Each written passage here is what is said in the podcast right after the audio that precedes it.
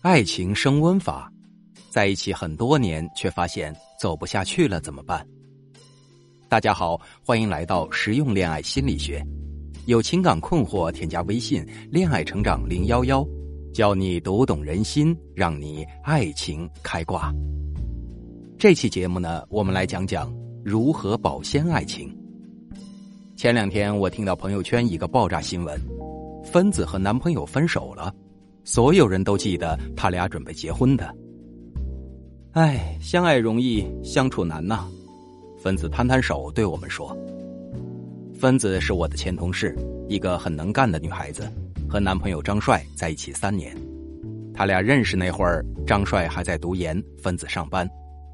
两人平时分开，一到周五就跟牛郎织女相会似的，开心的不得了。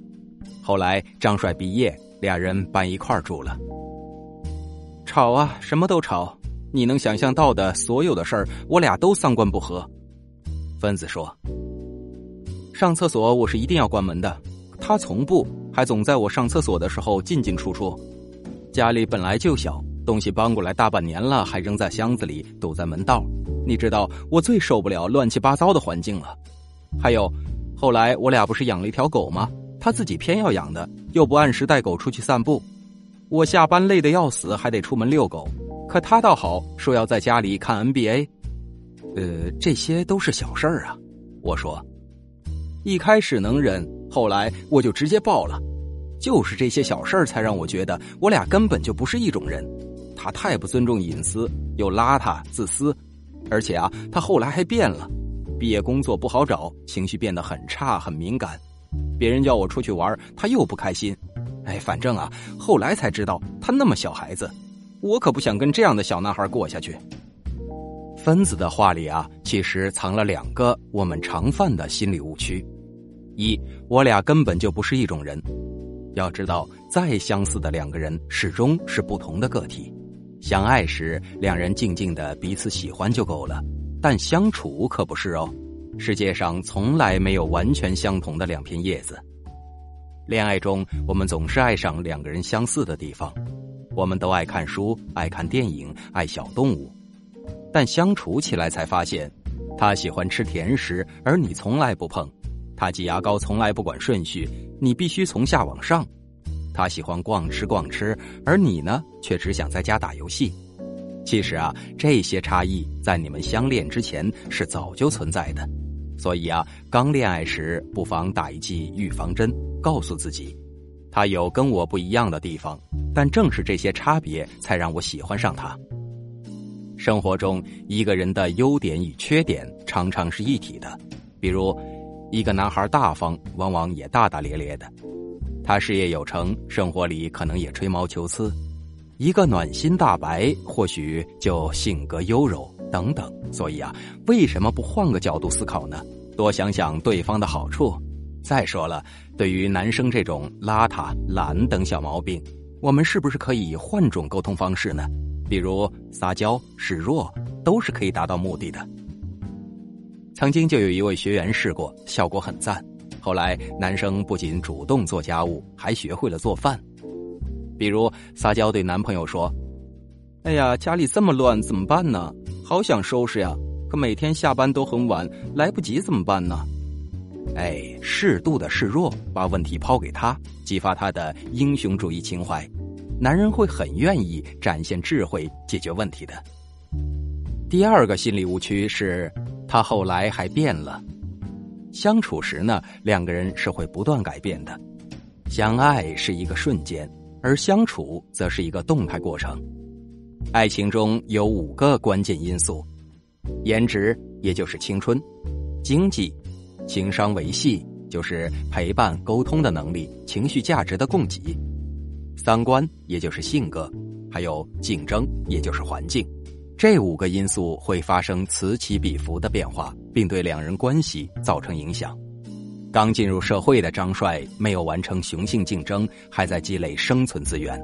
经济和竞争这两大因素忽然陷入危机，这时他需要的是理解和支持。如果分子能够给他足够的情绪价值，这里啊，也就是情商的维系，在困难时给予理解、支持和帮助，张帅是会感激对方的。在感激之下，两个人的其他矛盾也能够更加顺滑的解决，形成良性循环。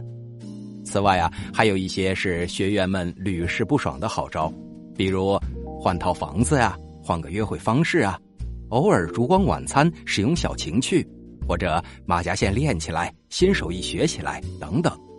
无论是改善环境、提升自我价值，还是提高情商等等，适当调节五大恋爱因素，都能让爱情重获新鲜力量。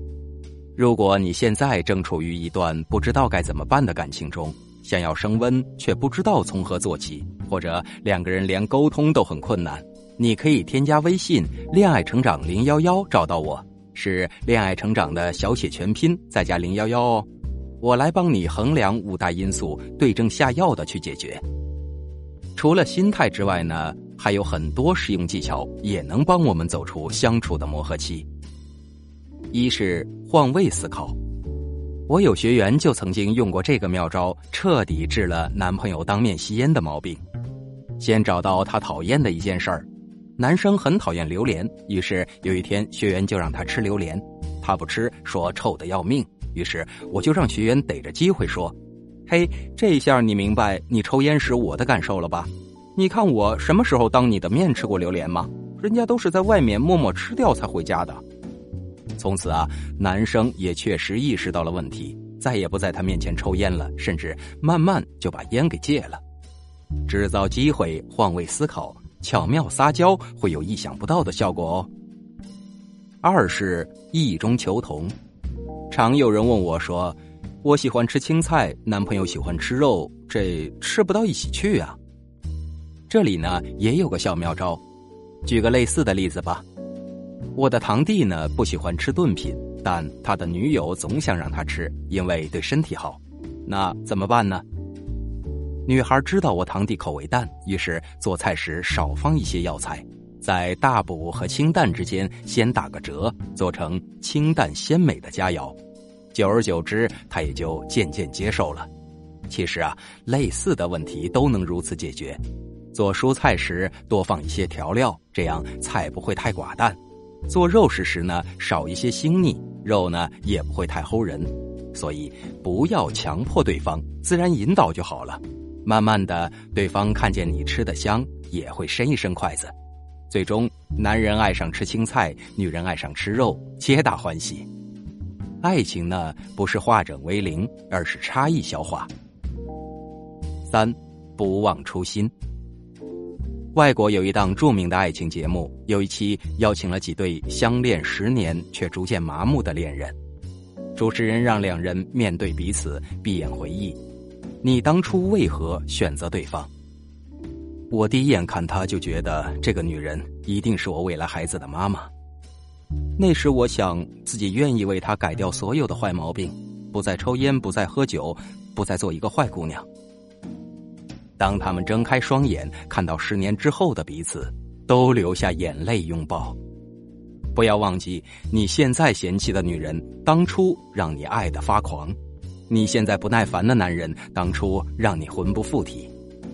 不如养成一个暖心的习惯，在快乐的时刻呢，记下所有的细节；面对困境时，翻出记下的快乐。两个人坐在一起，细细回忆，你会发现，其实爱情。一直都在，婚姻是共享利益的储蓄所，也是制造幸福浪漫的永动机。两个人在一起要彼此担当，彼此爱护。你好，我也不差，你在进步，我也在努力成长，彼此滋养，做更棒的自己。有很多女生来找我咨询，都很无助，自己的爱人比自己成长的快，比自己有能力，与对方说话越来越要注意分寸。不知道自己怎么才能从贤内助变成工作上的战友，能够帮助到爱人，让对方刮目相看；或者在感情中越来越没有主动权，却又不知道怎么调整，可以添加微信“恋爱成长零幺幺”，是恋爱成长的小写全拼再加零幺幺哦，就可以获得一次免费的情感分析，让你看到问题的本质，让他重新爱上你，信赖你，愿意倾听你。好了，今天的节目呢就到这儿了，让我们下期再见。